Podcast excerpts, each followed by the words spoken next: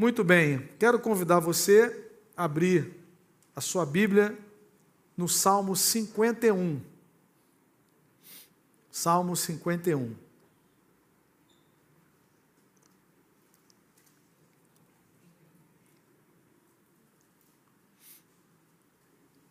Nós vamos ler a partir do versículo 1. Salmo 51, a partir do versículo 1. Eu estou com a NVI, você pode acompanhar a leitura, participar também, né? Misericórdia mim, ó Deus, por teu amor, por tua grande compaixão, apaga as minhas transgressões, lava-me de toda a minha culpa e purifica-me do meu pecado.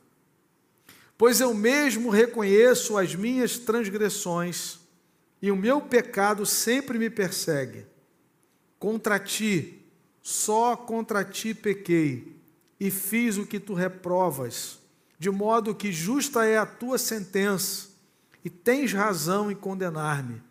Sei que sou pecador desde que nasci, sim, desde que me concebeu minha mãe. Sei que desejas a verdade no íntimo e no coração me ensinas a sabedoria. Purifica-me com o sopo e ficarei puro. Lava-me e mais branco do que a neve serei. Faze-me ouvir de novo júbilo e alegria e os ossos que esmagaste exultarão. Esconde o rosto dos meus pecados e apaga todas as minhas iniquidades. Cria em mim um coração puro, ó Deus, e renova dentro de mim um espírito estável. Não me expulses da tua presença, nem tires de mim o teu Santo Espírito. Devolve-me a alegria da tua salvação e sustenta-me com um espírito pronto a obedecer. Então ensinarei os teus caminhos aos transgressores, para que os pecadores se voltem para ti. Livra-me da culpa dos crimes de sangue, ó Deus, Deus da minha salvação, e a minha língua aclamará a tua justiça. Ó Senhor, dá palavras aos meus lábios, a minha, e a minha boca anunciará o teu louvor. Não te deleitas em sacrifícios, nem te agradas em holocaustos, senão eu os traria. Os sacrifícios que agradam a Deus são um espírito quebrantado, um coração quebrantado e contrito, ó Deus, não desprezarás. Por tua boa vontade, faz Sião prosperar, ergue os muros de Jerusalém. Então te agradarás dos sacrifícios sinceros, das ofertas queimadas e dos holocaustos, e novilhos serão oferecidos sobre o teu altar. Que o Senhor nos abençoe com a leitura da Sua palavra. Amém? Irmão, imagine a cena: você está indo para uma livraria, porque você ouviu dizer que houve o lançamento de um livro que você ansiava que ele saísse. Esse livro foi editado, já está na livraria, você está indo para a livraria e de repente no meio do caminho você encontra com um irmão, você encontra com um irmão seu, e o irmão pergunta, para onde você está indo? Eu estou indo para uma livraria, vou comprar o livro, o livro tal, do autor tal. Eu estava aguardando, juntei dinheiro, quase um semestre para comprar esse livro, porque se ficar bastante, aí o irmão falou assim, olha rapaz, mas o autor desse livro caiu em adultério. Né? E parece que estava envolvido também em. Né? Aí eu não sei, meu irmão, seguiria para a livraria, mas você acabou de ler um capítulo de um livro como esse. Esse salmo foi escrito exatamente por uma pessoa que caiu em adultério e, para tentar amenizar a situação, ainda se envolveu num assassinato. Exatamente isso. Esse é um salmo de confissão. Esse salmo foi escrito por Davi quando Deus envia um profeta, o profeta Natã, para denunciar exatamente esse estado de coisas em que Davi se envolveu. Nos últimos dois domingos, nós temos refletido sobre a vida de Davi. nós vimos há duas semanas ele dizer assim: Eu cometi grande loucura, quando ele decide ordenar ao comandante do seu exército para levantar o censo em Israel. Ele queria saber com quantos homens ele poderia contar por uma iminente guerra. Quando ele percebe o seu erro, o seu pecado, ele diz: Eu cometi grande loucura, estou em grande angústia. E aí ele recebe algumas opções para que a ira de Deus fosse abrandada, e ele fala assim: que eu, eu não quero cair na mão dos homens porque o homem é sem misericórdia, o homem é implacável, que eu caia nas mãos do Senhor, porque no Senhor há misericórdia. Semana passada, nós meditamos no Salmo 62, quando Davi declara que a sua confiança e o seu descanso estavam somente no Senhor. E talvez você fique pensando, mas qual é o Davi? Por que essa contradição? Por que, que essa existe essa ambiguidade no coração de Davi e mais, não somente no dele, mas nós também convivemos com isso. Eu creio, irmãos, que a resposta bíblica a essa ambiguidade está na nossa, natureza pecaminosa. E é sobre essa que esse texto aqui nos esclarece. Queria pensar um pouquinho sobre essa ambiguidade de Davi. Ora, ele quer contar com quantos homens ele pode ter, avançar numa guerra, daqui a pouco ele diz: somente em Deus a minha alma espera, silenciosa, dele vem a minha salvação. Confiai nele, ó povo, em todo o tempo, derramai perante ele o vosso coração, Deus é o nosso refúgio. E a situação pior ainda quando a gente se depara com aquela frase que, que Davi é um homem segundo o coração de Deus. Aí você pensa assim: bom, se Davi é um homem segundo o coração de Deus, como é que é o coração de Deus? Então, às vezes, irmãos, nós temos uma certa é, crise, porque nós não olhamos para o ser humano como Deus olha. E quando nós não olhamos para o ser humano como Deus olha, nós vamos ficar assim: é um herói, é um vilão. Os irmãos se lembram de Paulo, quando cai lá na ilha de Malta, né? Aí as pessoas disseram assim: esse homem ele cai na ilha de Malta e ainda leva uma picada né, de, uma, de uma serpente, de uma víbora. Dá uma balançada nela assim, ela cai lá na fogueira. Aí as pessoas falam assim: esse homem deve ser um assassino. Ele escapou do, do naufrágio e veio o juízo aqui agora. Aí passa uma hora, duas horas, três horas, quatro horas, cinco horas, ele não morre. Porque naquela época tomou uma picada de uma serpente, meu irmão, não tem Butantan, não tem, não tem Oswaldo Cruz, não tem nada. Né? Vai morrer. Aí passa um tempo, ele não morre, fala assim: ele é um Deus. Mas peraí, ele é assassino ou ele é um Deus? O texto diz assim: eles mudando de parecer. Você já conviveu com mudança de parecer? Né? A pessoa olha para você de um jeito, daqui a pouco olha de outro. Aconteceu com Davi. Ele vai lá para a casa de Saul, e aí, quando Saul ficava possesso, um espírito maligno tomava o coração dele, Davi tocava a harpa, ele era aliviado. Ah, que menino bom. Até o dia que as mulheres disseram: Davi conquistou dez milhares e Saul só milhares, só pouco. Aí a Bíblia diz assim: ele já não olhava Davi com bons olhos. Então, irmãos, se você vai para livro do, os livros históricos, você vê Davi vencendo o gigante, você vê Davi vencendo o filisteu, aí você vai para o Salmo e ele começa a confessar pecado. É? Então, querido, nós precisamos olhar para a Escritura e perceber que é Deus quem dá o verdadeiro veredito do ser humano. O ser humano é pecador. E eu queria então pensar nesse texto, que é um salmo de confissão, um salmo de arrependimento, que foi escrito exatamente a partir do momento em que Davi é confrontado por Deus. Porque até então estava tudo certo. Ele deveria ter saído para guerrear, ele ficou em casa, aí vai lá para o terraço, e a Bíblia diz que ele estava passeando no terraço. Cuidado com os passeios que você dá, meu irmão. A gente precisa de lazer, a gente precisa de renovo, a gente precisa de férias, a gente precisa de descanso, mas tudo isso na presença de Deus. Né? Aí ele era para estar guerreando, ele está em casa, e ele olha assim, dá uma, dá uma limpada no óculos, e vê Batseba tomando banho do outro lado da rua. O resultado é Salmo 51. Né? Termina no Salmo 51. Então, querido, nesse contexto é que nós vamos refletir, e eu quero destacar três pontos aqui nessa história. Em primeiro lugar, a Bíblia diz que o que Davi fez desagradou ao Senhor. Deixa aberto aí no Salmo 51 e vem comigo, segundo Samuel, capítulo 11. A história é uma história bárbara, né? Parece até, nem parece história de crente, mas foi o que aconteceu.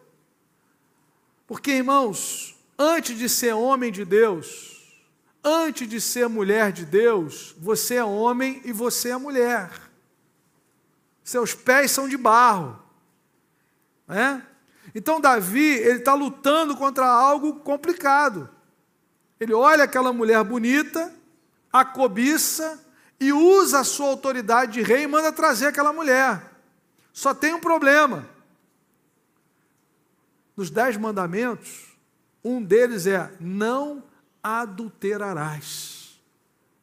Por que, que Deus estabeleceu os dez mandamentos? Os dez mandamentos tem a ver com o nosso relacionamento com Deus, os quatro primeiros, e tem a ver com o nosso relacionamento com o próximo. Deus tira um povo que é escravo do Egito há 400 anos, faz uma aliança com esse povo no capítulo 19, diz: Vocês agora são meu povo particular, agora vai ensinar esse povo a se relacionar com Deus. Esse povo, durante quatro séculos, viu egípcio adorando vaca, viu egípcio adorando as águas do Nilo, viu os egípcios adorando o Faraó, e Deus fala assim: Olha, eu sou o Senhor vosso Deus que tirou vocês da terra do Egito. Não terás outros deuses diante de mim, não farás imagem de escultura, não os adorarás, não tomarás o nome do Senhor teu Deus em vão, e separa um dia de adoração, de descanso na minha presença. Só que vocês não, não vão se relacionar só comigo, vocês vão se relacionar com pessoas. Porque eu criei vocês para andarem na minha presença e convivendo com gente.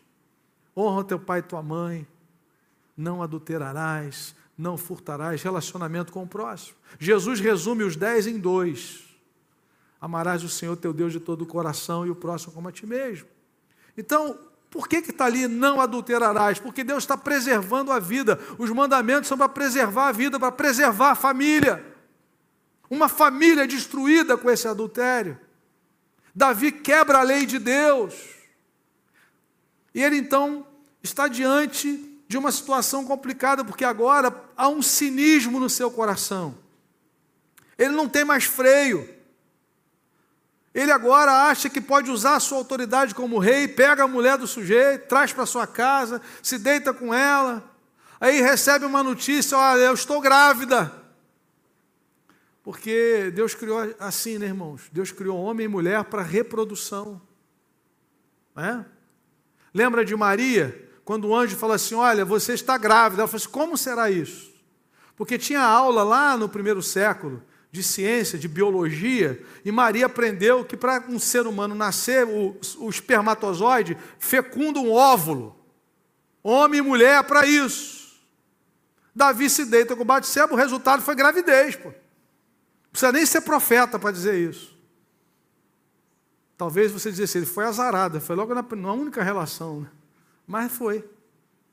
E ele recebe essa notícia, mas ele é o rei, ele tem o poder, ele tem a espada na mão. Agora ele já não tem mais temor a Deus, o coração já foi embora. Vamos dar um jeito. Manda trazer o marido dela. Manda trazer Urias, aí ele vai dormir com ela. Aí, quando nascer a criança, né? Não tinha teste de DNA naquela época. Né? O menino ia nascer ruivinho né? pequenininho tocando harpa, querendo tacar pedra nos outros. Né? Não podia ver um grandão que ia meter pé, mas era filho de Urias. O problema, irmãos, é que Urias é mais crente que Davi. Urias fala assim: olha, não, não. Irmão, se você ler o texto, o negócio é sinistro. Não parece coisa de crente, gente. e ele manda embriagar o sujeito, o sujeito não vai, na segunda noite não vai. Ele falou: só tem um jeito agora. Ele escreve uma carta, irmão, para o Joabe, para o rei, para o comandante do exército. E quem leva a carta, o negócio é triste demais. Quem leva é o próprio Urias. Era a sentença de morte dele. Davi disse: Olha, Manda esse sujeito ficar na linha de frente, onde tem os melhores atiradores, para pagar ele. Acabou. E Davi vai fazendo isso, irmãos. A Bíblia diz que um abismo chama outro abismo. Isso não para nunca mais, a não ser que a graça de Deus entre, que o Espírito Santo quebrante, porque do contrário isso não tem mais fim.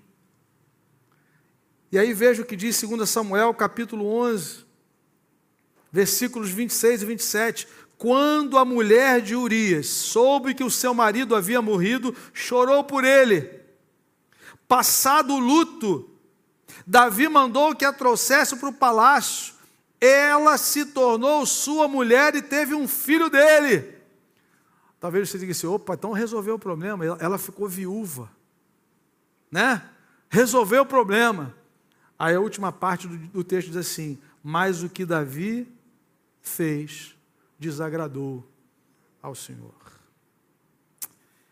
É isso, irmãos. E aí o que, que Deus faz? Deus vai enviar um profeta. Deus vai enviar um profeta para confrontar. E nós temos que louvar a Deus por isso. Porque Deus é o Deus que não desiste de nós.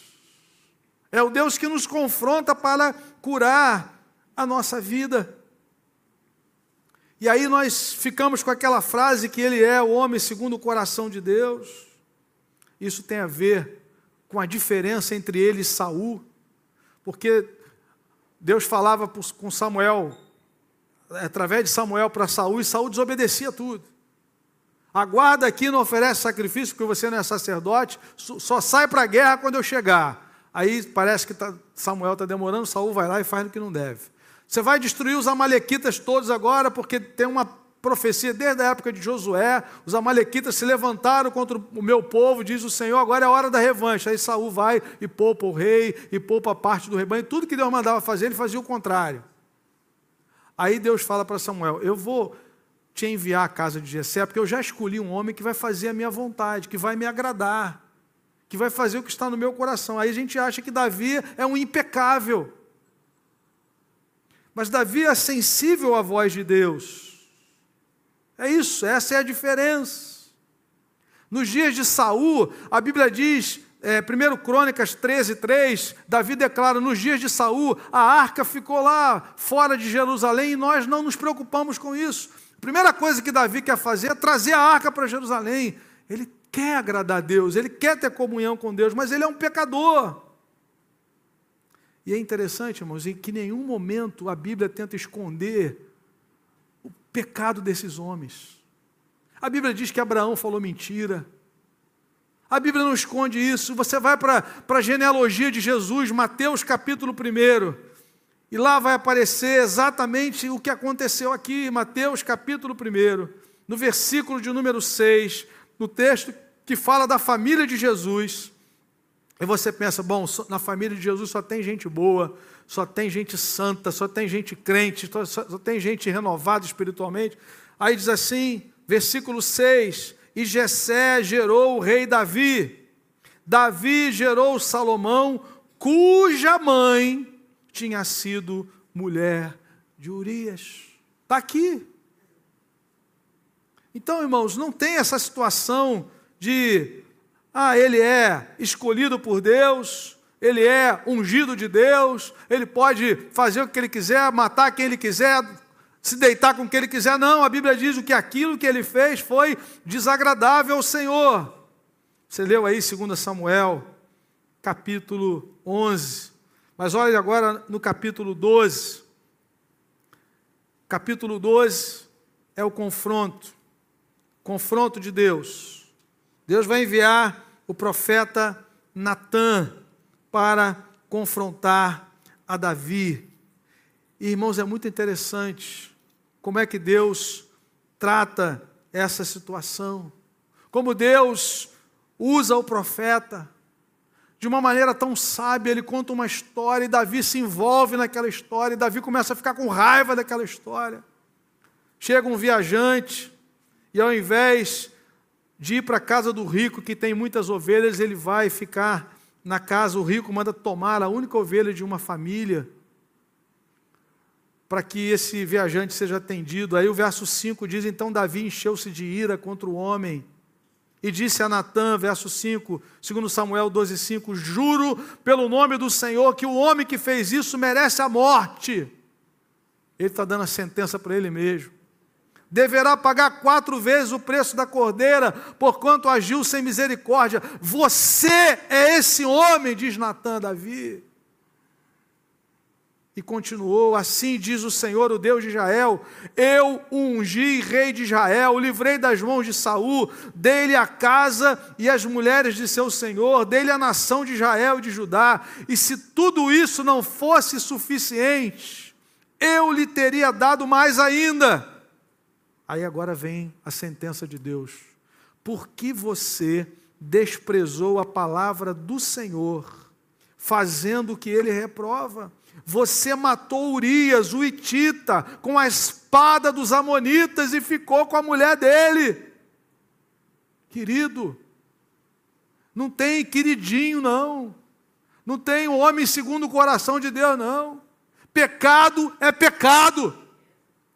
E pecado precisa ser confessado, perdoado e abandonado.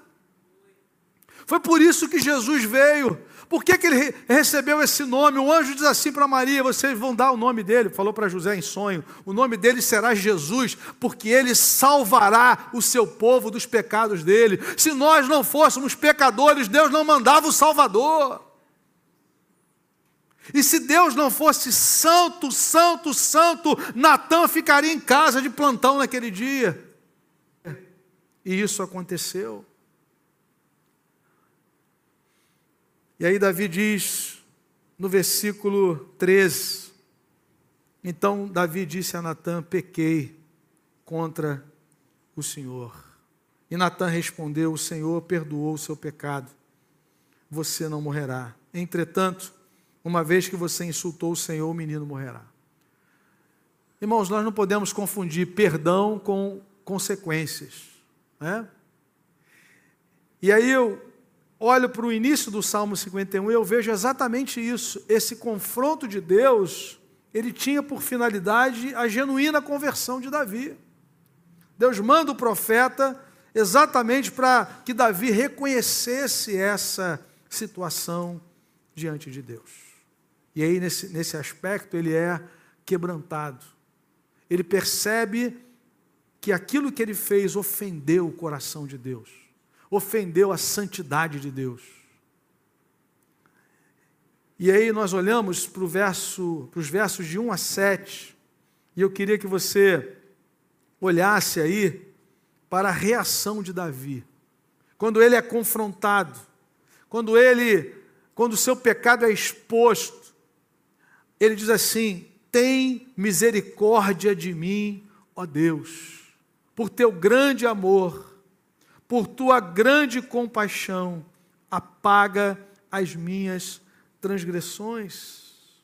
Eu chamo a sua atenção para os verbos que Davi utiliza aqui nesse salmo, diante da ação do Espírito de Deus, confrontando através do profeta Natã, o Espírito Santo usando o profeta, e vejam que Davi começa a usar alguns verbos assim, de alguém que está é, se sentindo indigno diante do Senhor.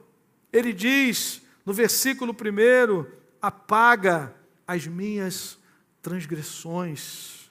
Depois ele diz no versículo 2, ele usa mais dois verbos: lava-me, lava-me de toda a minha culpa e purifica-me, aleluia, do meu pecado esse clamor pela misericórdia de Deus e o uso desses verbos manifesta o desejo de Davi de ser restaurado e perdoado, era fruto da convicção do pecado que o Espírito de Deus moveu em seu coração.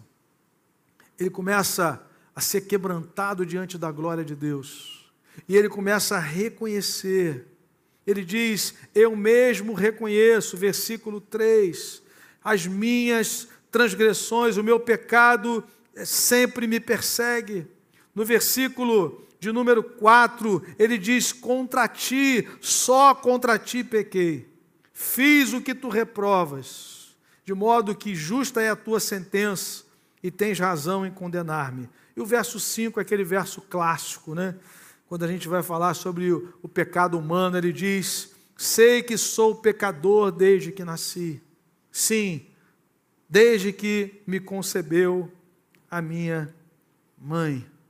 Então é nessa convicção e nesse reconhecimento da sua pecaminosidade aos olhos de Deus é que Davi era considerado esse homem segundo o coração de Deus. Ele entende que o seu pecado trouxe dor ao coração de Deus, a sua rebeldia produziram a ira de Deus. E ele responde a esse confronto com quebrantamento diante do Senhor. Eu confesso, eu reconheço. Interessante que quando nós vamos para o Novo Testamento, nós temos um versículo lá em 1 João 1,9: se confessarmos os nossos pecados, Ele é fiel e justo para nos perdoar os pecados e nos purificar. A chave ali é o caráter de Deus, Ele é fiel e justo. Mas a palavra confessar no Novo Testamento é a palavra homologuel, de onde vem homologar. Significa concordar. Enquanto nós não concordamos que nós pecamos contra Deus, nós caminhamos ainda afastados, nós não somos restaurados, nós não somos transformados.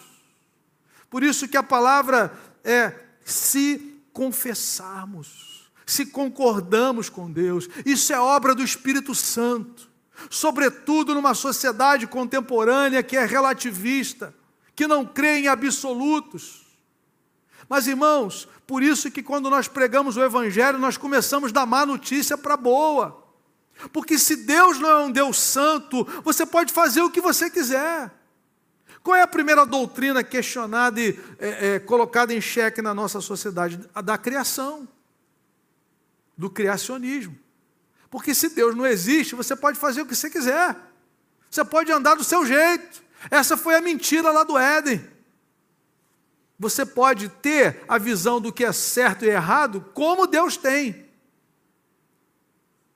E aí, querido, só o Espírito Santo para quebrantar o nosso coração. Será que Davi não sabia que adultério era pecado? Será que Davi não sabia que matar, tirar a vida de alguém não era pecado? Mas o coração vai ficando endurecido. E você começa a querer trilhar o seu próprio caminho, você já esquece dos absolutos de Deus. E quando Deus vai nos quebrantar, Ele vai nos levar de novo para a Sua palavra. Ele vai trazer-nos de novo para o Evangelho, vai nos trazer de novo para os Dez Mandamentos e nos apontar o caminho da cruz. Por isso que numa igreja luterana tem duas velas acesas, uma representa a lei e outra o Evangelho. Diz a senhora, pela lei você está lascado, você não tem jeito. Só pela graça de Deus pela fé em Jesus. Se não é a graça de Deus, irmãos, esse homem vai continuar pegando mulher dos outros, trazendo para dentro de casa, trazendo, matando o marido. Isso não tem mais fim. Um abismo chama outro. Aí o sujeito é, concorda com o aborto, aí o sujeito concorda com libera, liberação das drogas à vontade. A minha dúvida é: vai passar agora 60 gramas, 100 gramas, vai comprar onde? Na qual farmácia? Ou vai ter que pegar o um motoboy para ir lá em cima, na empresa? Quem é que vai fornecer isso para você? Vai vir da onde? Da Bolívia, da Colômbia? Vem da onde? E aí o sujeito vai ficando nessa roda viva, relativizando tudo, bancando essa roda viva de violência que a gente vive. Não, mas é. Então, querido, se não é a graça de Deus, isso não para nunca mais. Até que Deus diz para ele: Davi, o que você fez me ofendeu. Você tomou a mulher de um homem, você mandou matar esse homem pela espada do, dos inimigos. E aí eu fico pensando, irmão, se não fosse essa graça na minha vida e na sua vida, dizendo para nós que nós somos pecadores diante do Senhor. Nós nunca íamos dizer como Davi, tem misericórdia de mim, ó Deus. Se não fosse a ação do Espírito Santo na minha e na sua vida, você nunca ia dizer: Senhor, lava-me de toda a minha culpa, purifica-me do meu pecado. Isso é obra da graça.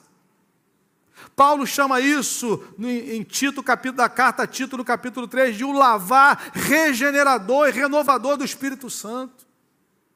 Ah, meu amado, glória a Deus pela ação do Espírito Santo. Glória a Deus pelo Evangelho de Jesus, pela palavra de Deus, pelos profetas natãs que Deus envia mundo afora.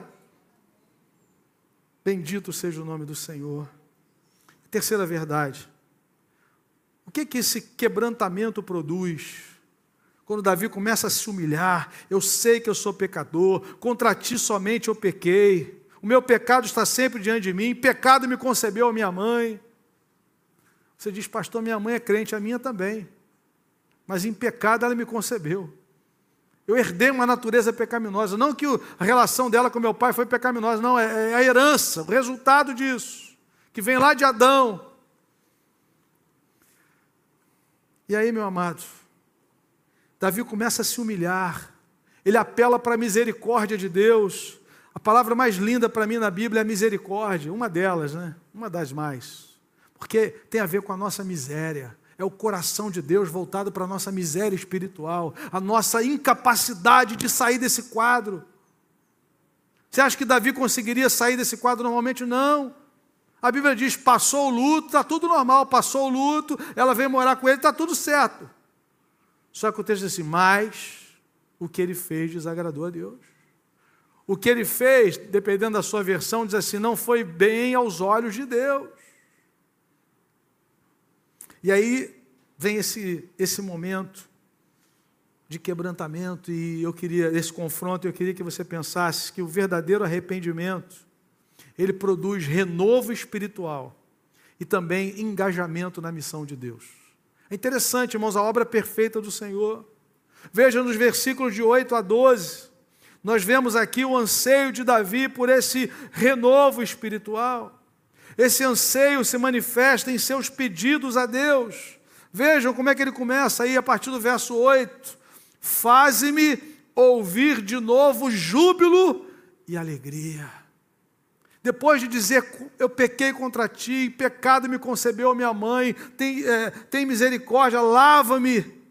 Ele percebe que na graça de Deus, que na misericórdia de Deus ele pode experimentar um renovo, ele pode ouvir júbilo de novo, ele pode ter alegria de novo. É isso que o Evangelho nos ensina, irmãos. Que onde abundou o pecado, superabundou a graça.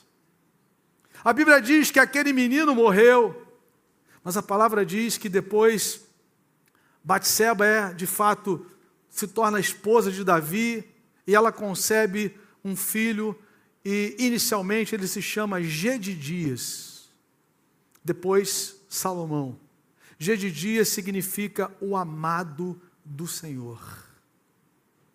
Deus é um Deus de misericórdia. Deus é um Deus que renova homens e mulheres pelo poder do Evangelho de Jesus. E onde abundou o pecado, a graça superabunda, transborda e nós podemos então viver esse novo tempo. E vejam que esses pedidos aqui refletem um coração que tem sido tratado por Deus. Você imagina um crente que está feliz com a sua vida de pecado, que está acomodado com a sua frieza espiritual, que não foi quebrantado diante de Deus, dizer: Faze-me ouvir júbilo de novo. Você imagina ele dizer assim: cria em mim, ó Deus, um coração puro, renova dentro de mim um espírito estável, inabalável.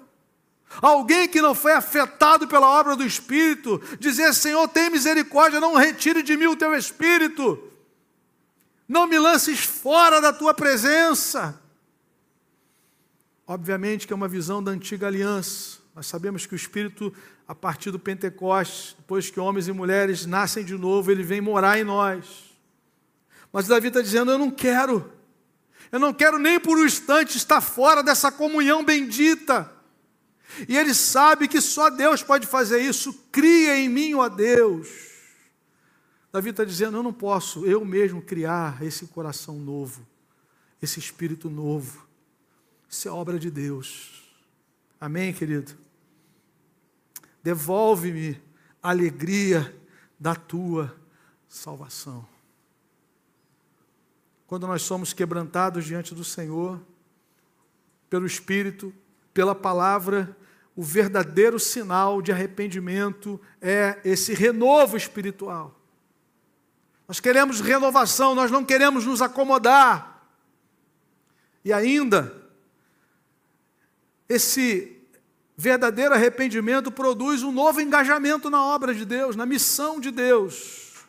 Davi diz que depois dessa obra transformadora, no verso 13, então ensinarei os teus caminhos aos transgressores para que os pecadores se voltem para ti, para que eles experimentem a mesma bênção que eu recebi. Talvez há pessoas que não tenham o prazer de falar de Jesus porque elas não conhecem essa graça. Verdadeiramente.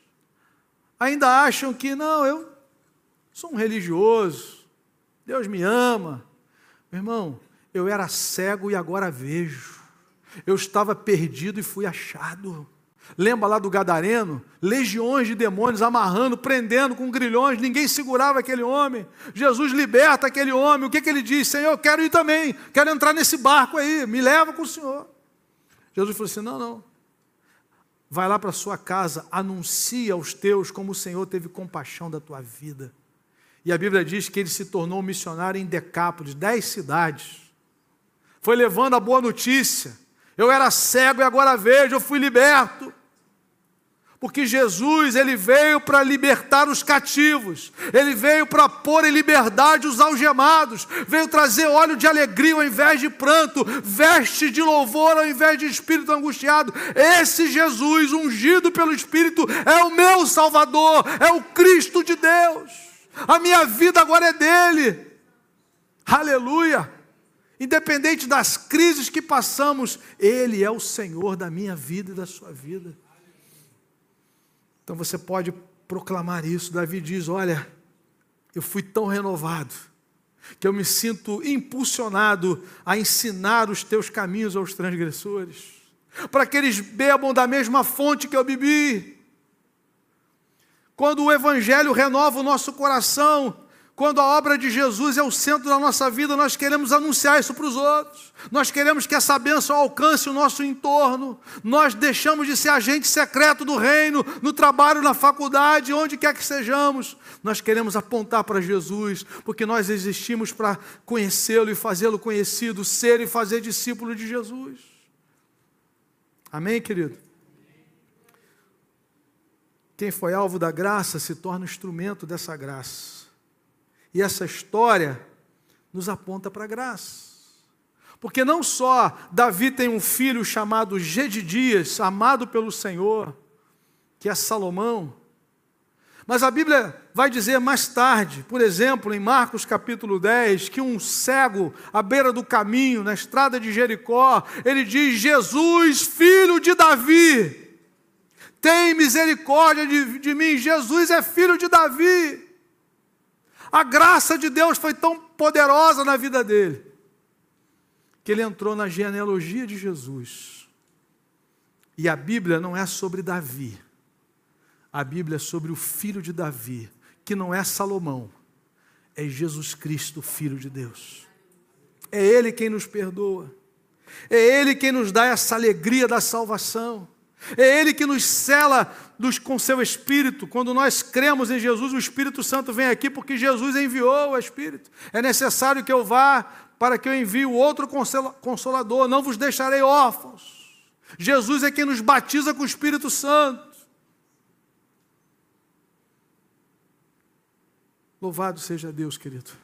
A nossa história é a história da graça de Deus, marcada por essa graça. Porque, irmãos, nós não diferimos em nada de Davi. Nosso coração é inclinado para o mal.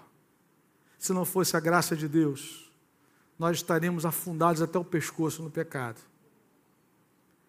E uma vez conhecendo essa graça, ele continua sendo misericordioso e gracioso, porque a graça que se manifestou salvadora, ela, ela nos educa hoje como é que nós devemos viver, renunciando às paixões, às impiedades e aguardando a vinda de Cristo. Tito 2, de 11 a 14. Então, a mesma graça que agiu na vida de Davi, confrontando através de Natan, Deus continua fazendo isso hoje conosco, para que a gente não se, se afaste daquilo que Ele tem para cada um de nós, em nome de Jesus. Caminhando para a conclusão, Davi, ao ser confrontado por Deus e responder a esse confronto com profunda humildade e temor, ele nos ensina que tudo isso só é possível com o coração quebrantado diante de Deus. Ele chega até pensar em holocaustos. Ele chega até pensar, falar aí no texto sobre sacrifícios. No versículo de número 16: Não te deleitas em sacrifícios, nem te agradas em holocaustos, senão eu os traria. Davi está dizendo: Olha, talvez eu pudesse estabelecer um caminho para encobrir o meu pecado de uma maneira em que o meu coração não fosse afetado. Davi diz: Não adianta. Eu poderia encher esse pátio aqui de, de cordeiro, de boi, botar levita 24 horas aqui para matar esses bichos todos se o meu coração não estiver quebrantado diante do Senhor, vai ser só música cantada, vai ser só oração mecânica, vai ser só um tempo de reflexão. Davi diz: não adianta. Se o Senhor quisesse só isso, eu traria. Mas sacrifícios que agradam a Deus são o espírito quebrantado. Um coração quebrantado e contrito a Deus não desprezarás. É aí que começa a cura. Quando o nosso coração demasiadamente corrupto, é exposto diante da graça e a gente diz: Senhor, não tem como fazer nada. Eu só posso ser lavado pelo sangue de Jesus. Essa história nos leva para a cruz. Essa história não foi resolvida por Davi. Essa história só pode ser resolvida pela graça de Deus, pelo perdão que nos é, nos é oferecido em Cristo. Não adianta você querer maquiar tentar resolver aquilo que é periférico. Pode fazer análise, você pode procurar quem você quiser, mas enquanto o sangue de Jesus não lavar o seu coração, querido, seu problema vai permanecer diante de Deus. Nosso maior problema não é financeiro. Nosso maior problema é que nós nascemos separados de Deus. E nós temos uma natureza má. Jesus falou: Vós sois maus. Vocês sabem, é, é, vocês são maus, sabem das bondades aos vossos filhos, mas vocês são maus. E uma natureza má, ela não pode ser maquiada, ela precisa ser transformada. Por isso que Jesus fala sobre novo nascimento. Por isso que a Bíblia fala em ser nova criatura. É isso que Deus tem para nós. Um coração novo, regenerado. E à medida que o conhecemos, precisamos ser renovados ainda mais pela Sua presença e pela Sua palavra, em nome de Jesus. Amém? Duas aplicações. Em primeiro lugar, você reconhece nesse momento que há algo em sua vida que tem desagradado ao Senhor, e você precisa ser quebrantado diante de Deus. Parecia que estava tudo normal, até que a Bíblia diz: aquilo que ele fez não agradou ao Senhor. Aquilo que Ninguém aqui sabe, mas você e Deus conhecem. Realidades que precisam ser confessadas, expostas à luz, perdoadas. Pecado confessado é pecado perdoado. Confesse a Deus. E Deus certamente vai te dar força e graça para que você não permaneça no pecado. Isso é uma marca de alguém que nasceu de novo, não permanece na prática do pecado, não se alegra com o pecado. Você vê que quando o Espírito Santo agiu na vida dele, ele começa a dizer: Senhor, cria em mim um coração puro, renova-me um espírito inabalável, restitui-me a alegria da salvação. Isso é obra de Deus. Mas ele foi quebrantado. Jesus diz assim: Lembra-te de onde caíste, arrepende-te e volta. Toda queda tem um início. Jesus fala: Lembra-te de onde caíste. Onde é que começou essa frieza? Onde é que começou essa indiferença? Onde é que começou esse relativismo? Eu acho que isso não é tão pecado assim. Eu acho, eu acho que isso não desagrada tanto a Deus, até porque eu sou rei. Eu sou rei. Eu tenho a espada na mão. E aí, meu irmão, enquanto a gente ficar relativizando, racionalizando, não, acho que não é bem assim. O que vai acontecer é que nós vamos ficar estagnados espiritualmente, frios, indiferentes. E não é isso que Deus tem para mim e para a sua vida. A palavra de Deus pode aquecer o nosso coração novamente, como fez com os discípulos de Emaús. E sabe o que eles fizeram? Eles voltaram para Jerusalém. Eles andaram quase 12 quilômetros, chutando lata de cabeça baixa. Nós achávamos que ele era, nós achávamos, mas esse já é o terceiro dia e nada aconteceu. Eles estavam com o jornal de, de, de sábado de manhã. Aí Jesus se apresenta e Jesus fala: Por que vocês estão assim de cabeça baixa? Você não sabe quais, últimas, quais são as, as últimas notícias? Eu falei, quais? Quais? Eles estão com o jornal de sábado. Viram lá o Jerusalém Post de sábado à noite. Antes de dormir, de fazer oração para vir para a igreja domingo. Deixa eu dar uma olhada no Jerusalém Post. Jesus morreu ontem e até agora nada. Pronto. Primeiro dia da semana, Jesus vivão, aleluia! Estive morto, mas eis que vivo pelos séculos dos séculos e tenho nas mãos a chave da morte e do inferno, andando com eles, os olhos impedidos. Até que Jesus parte o pão, eles veem a glória de Deus. E aí voltam correndo para Jerusalém. Irmão, voltaram voado para Jerusalém. Mais 11 que não gosta de andar, né? Vai para lá e 11 volta para trás. Mas voltam aquecidos e voltam convictos. Eles dizem para aqueles dois: Olha, nós vimos o Senhor, Ele está vivo porque o coração deles aqueceu com a palavra. Quando ele nos expunha as Escrituras, não nos ardia o coração, é a palavra de Deus que vai arder o seu coração de novo e vai fazer você voltar para o lugar da missão, para o lugar do serviço no mundo.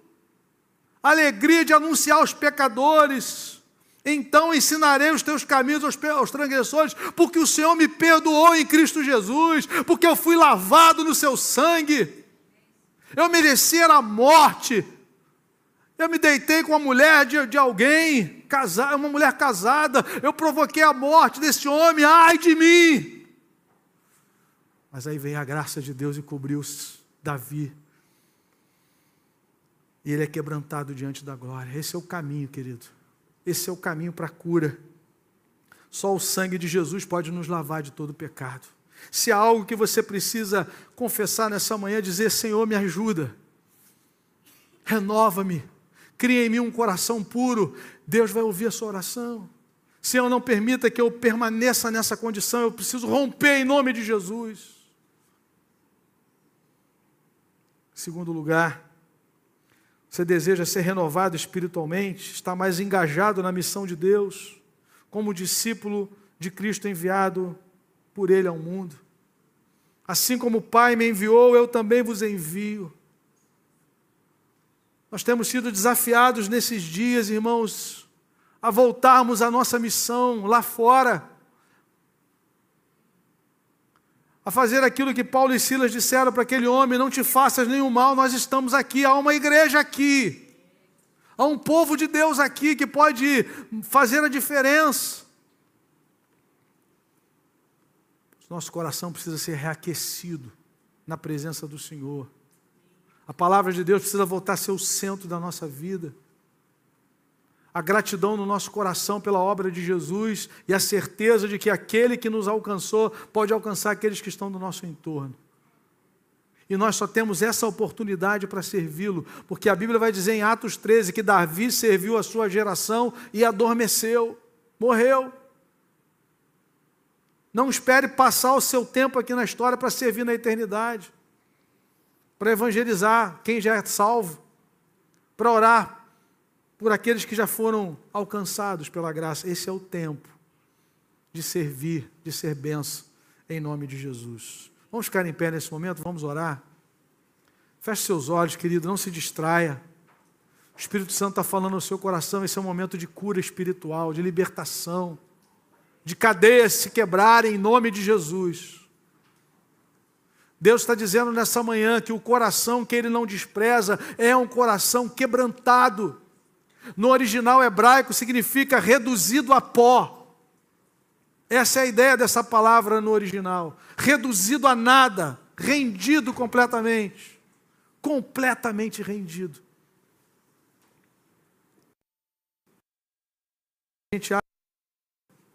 Enquanto nós achamos, não, isso aí, pastor, eu vou resolver já já. Uma questão de tempo. Eu vou continuar só flertando aqui com o pecado, mas já já eu me desvencilio disso. A palavra é rompe agora. Os americanos dizem get rid of, joga isso fora. Lança fora isso, se livre disso o quanto antes. Esse é o momento de você dizer, Senhor, eu não quero mais. Eu não quero essa realidade na minha vida, eu não quero entrar num caminho do cinismo.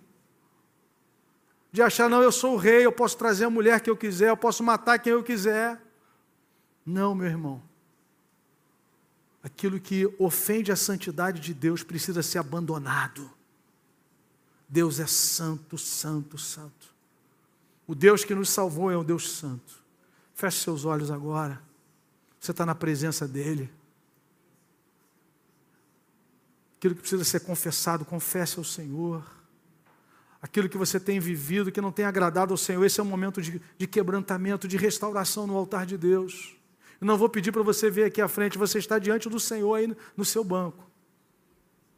Abra o seu coração, diga: Senhor, torna a dar-me a alegria da tua salvação. Renova-me, Senhor, renova-me pelo poder do teu Espírito nessa manhã.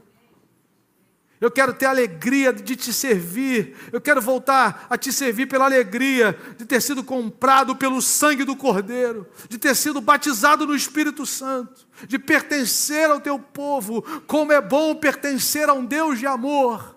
Como é bom poder ser, ser chamado pelo nome de Cristo de ser identificado como povo de Deus, de ter a marca do Espírito Santo, de ter o selo do Espírito Santo, você agora é propriedade exclusiva de Deus. Chamado para servi-lo na história. Aleluia. Senhor, nessa manhã, em nome de Jesus, todo emaranhado do pecado, Senhor que traz frieza, que traz afastamento, que nessa hora seja quebrantado, corações sejam quebrantados diante da tua glória, diante da tua presença bendita, em nome de Jesus. Aleluia. Venha nos sarar, Senhor. Venha nos purificar. Queremos declarar como Davi, Senhor. Cria em mim, ó Deus, um coração puro. Renova-me enche-me do teu espírito. Obrigado pela alegria da salvação restituída, Senhor. Obrigado pela certeza de que a nossa vida está nas mãos de Jesus. Que nós fomos comprados não com prata, não com ouro, mas com o sangue do Cordeiro sem defeito, conhecido antes da fundação do mundo, mas manifestado na cruz. Cada atitude, cada passo de Jesus era na, era na direção da redenção. Ele escolheu os cravos, Ele escolheu morrer em nosso lugar. Louvado seja Deus, ninguém tira de mim a vida, eu espontaneamente a dou. E tenho o poder de reavê-la, Ele reaveu a sua vida. Aleluia. Ele tomou de volta, venceu a morte. Bendito é o nome do Senhor. O Senhor reaviu a vida ressuscitando dos mortos e também nos comprando, nos dando a sua vida para pertencermos a Ele. Santo é o teu nome. Recebe a nossa adoração, Senhor. Faz-nos andar em pureza. Purifica-nos, Senhor. Purifica o nosso coração. Lava-me. Lava-nos, Senhor. E seremos mais alvos do que a neve. Bendito é o teu nome, Senhor. Obrigado pelo sangue do Cordeiro, que nos lava de todo pecado, e nenhuma condenação há para aqueles que estão em Cristo Jesus. Quem tentará acusação contra os eleitos de Deus? É Deus quem os justifica. Por isso, nessa manhã, nós recebemos o teu perdão, recebemos o teu renovo pela fé em Jesus, para a glória do teu nome, em nome de Jesus. Amém. Glória a Deus.